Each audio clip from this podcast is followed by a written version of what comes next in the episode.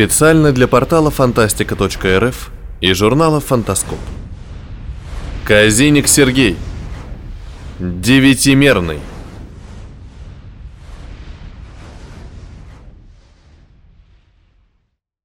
Девятимерный проснулся и в очередной раз привычно прощупал доступные для него ближайшие секторы пространства.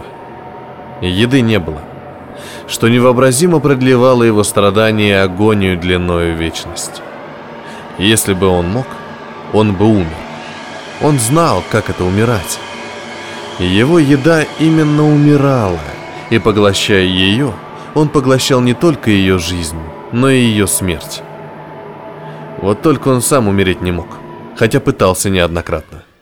Он даже несколько раз пробовал пожирать сам себя, но это только усиливало голод и обостряло агонию. Откуда он взялся, девятимерный не знал. Но кроме него были и иные девятимерные. Это-то он знал совершенно точно. Однажды, нащупав деликатесную энергетику и ошибочно приняв ее за еду, он ринулся к ней, чтобы насытиться, но чуть не оказался едой сам. Предполагаемая еда окутала своим силовым полем неосторожного девятимерного и начала его поглощать, медленно смакуя каждую частичку. Тут он в полной мере почувствовал, каково это быть едой. Ощущения ему не понравились. Хотя теперь он принял бы гастрономический интерес к себе со стороны своего собрата как избавление. Вот только такой, как сейчас, он никому был не нужен. В очередной раз проанализировав все воспоминания и опыт, как свой, так и ранее употребленной еды, и не найдя там ответов, девятимерный решил симпровизировать. Выделив из себя миллиард частиц размером с фотон и вложив в них часть своей сущности, он направил их в сторону миров, до которых не мог дотянуться.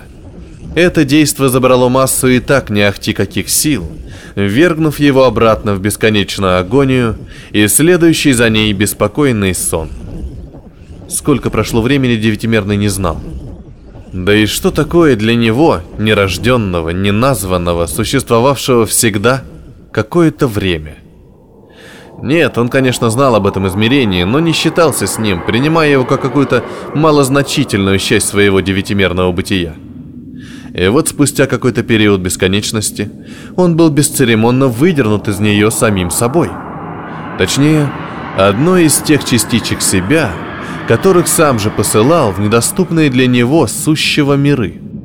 Частичка вернулась обратно, одна единственная из миллиарда – принеся с собой эхо довольства, сытости и энергетику еды.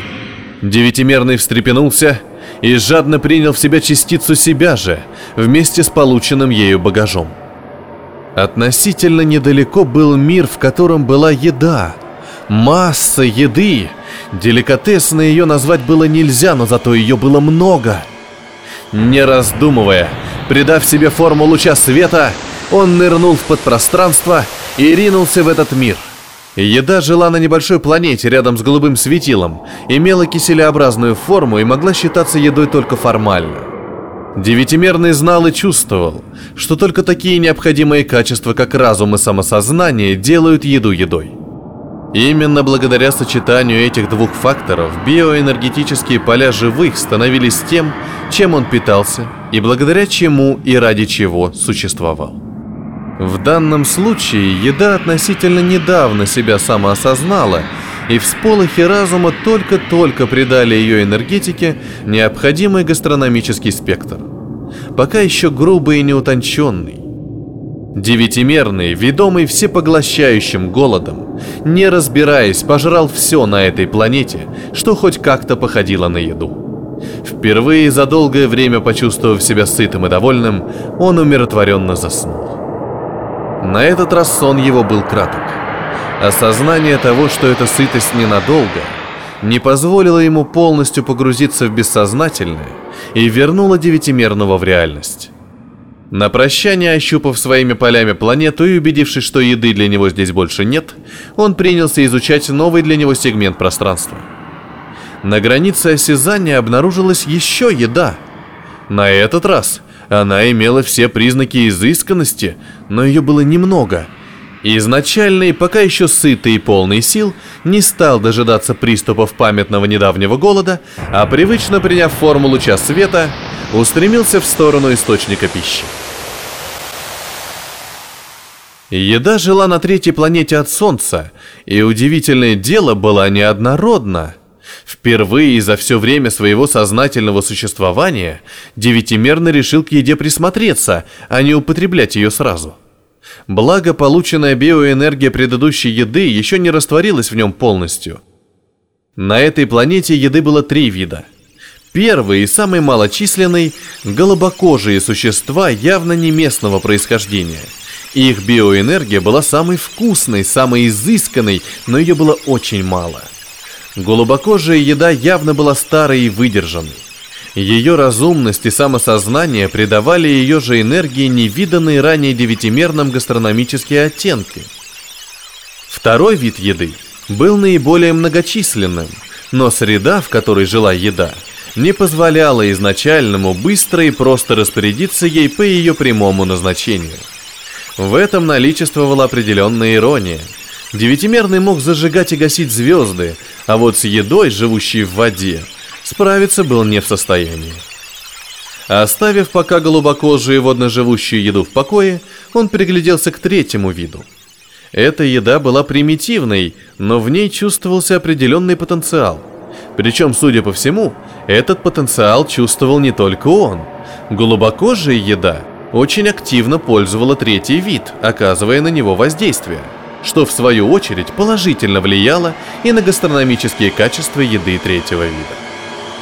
Зачем голубокожая еда это делала, девятимерный так и не понял.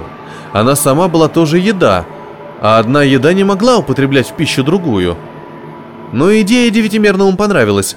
Влияя на еду, можно задавать ей определенные качества и регулировать количество. А это значит, что при определенном планировании и воздержанности о голоде можно забыть. Девятимерный замер и принялся наблюдать за поведением еды. Это тоже оказалось увлекательным занятием. Он даже пожалел, что ранее никогда этого не делал, а предыдущее несчетное количество раз сразу начинал питаться, не разбираясь в тонких хитросплетениях и мотивациях поведения той или иной пищи. Когда ему все стало в общих чертах понятно, он решил действовать. Уже ставшим привычным способом, он выделил из себя несколько тысяч частичек себя же и отправил их на планету. Задача была не насытиться, а попытаться вторгнуться в биополя самых ярких представителей еды и, оказывая на них влияние, подчинить себе.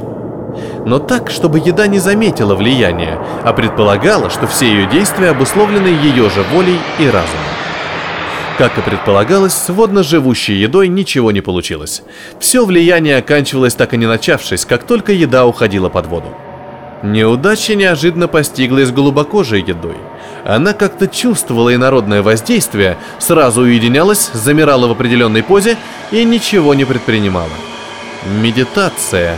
Так она называла это занятие, хотя в чем именно оно заключалось, девятимерный так и не понял. Зато с третьим видом еды все получилось отлично – Хотя еда и знала о собственном биоинформационном поле и даже придумала ему название «душа», но влияние не ощущала и легко поддавалась воздействию. Девятимерно аккуратно вторгался в биополя избранных особей, не трогая сектор разума, но подменяя собой индивидуальную ауру конкретного экземпляра, по чуть-чуть выпивая его – Медленно выпитая еда оставалась жить, чему девятимерный тоже удивился и решил это качество использовать. Еда ходила, общалась с другой едой, могла вести активную деятельность, только это уже была не еда, а сам девятимерный. Точнее, одна его овеществленная в данной ипостасии частичка. Когда он наигрался и понял свои новые возможности, то решил перестать осторожничать. Тем более, что голод заявлял о себе все назойливее и назойливее. Сначала девятимерный натравил подконтрольный третий вид еды на голубокожих. Это было непросто, так как голубокожие для третьего вида еды были... Девятимерный долго смаковал это понятие, пытаясь осознать всю суть, которую в него вкладывала еда. Боги! В конце концов, так и не осознав этого, он развязал войну между ними. Война. Это было еще одно новое и сладкое для него понятие, имеющее чисто гастрономические оттенки. До этого момента девятимерный даже не подозревал, как это упоительно здорово, когда еда сама уничтожает свою физическую оболочку, вергая свою же биоэнергетическую сущность прямо в его раскинутые энергетические поля. Как это здорово! Есть, есть и есть! Ничего для этого не делая, а просто обволакивая планету и принимая в себя исторгаемые, бьющиеся в смертельной агонии ауры – Здесь девятимерный сделал еще один интересный вывод. Оказалось, что чем мучительнее смерть еды, тем больше эмоций и переживаний она испытывает в момент отделения своей биоэнергетической субстанции от физического тела, от чего она становится еще изысканнее и слаще. Войдя во вкус и увлекшись, девятимерный чуть всего не лишился, пожрав почти всю еду. С усилием остановившись, он подвел первый итог этого нового вида питания – Изысканная голубокожая еда была пожрана вся, без остатка. На прощание она применила какое-то мощное оружие, кратковременно выворачивающее наизнанку саму ткань мироздания. Да так, что даже девятимерный почувствовал достаточно сильную рябь всего сущего. Впредь он решил быть поосторожнее, так как если бы данное воздействие оказалось мощнее, либо он оказался бы ближе к эпицентру, он мог бы пострадать. Но все равно оно того стоило – Девятимерный был сыт и доволен. Он купался во всполохах пожранных им биоэнергетических полях еды, медленно растворяющихся в его энергетическом поле. Одно было плохо. Еды осталось мало, и она стала какая-то блеклая, подавленная. Ее ауры не полыхали, а еле-еле тлели, не вызывая никаких новых гастрономических желаний. Используя полученные знания и новый опыт, Девятимерный решил выращивать еду – уже проверенным способом он выделил и починил себе наиболее ярких представителей еды. Уже засыпая, он набросал примерный алгоритм действия тысячам частичек себя же, вынужденным бодрствовать и подменившим собой ауры выбранных экземпляров еды. Им следовало подготовиться к его следующему пробуждению, поощрять рождаемость, привнести в общество еды псевдоценности, из-за которых можно будет легко развязывать войны в перспективе – разделить еду на множество разных слоев, имеющих массу неустранимых противоречий, черных и белых, бедных и богатых, умных и глупых, успешных и неудачников, рабов и хозяев, больных и здоровых и так далее и далее, слой за слоем.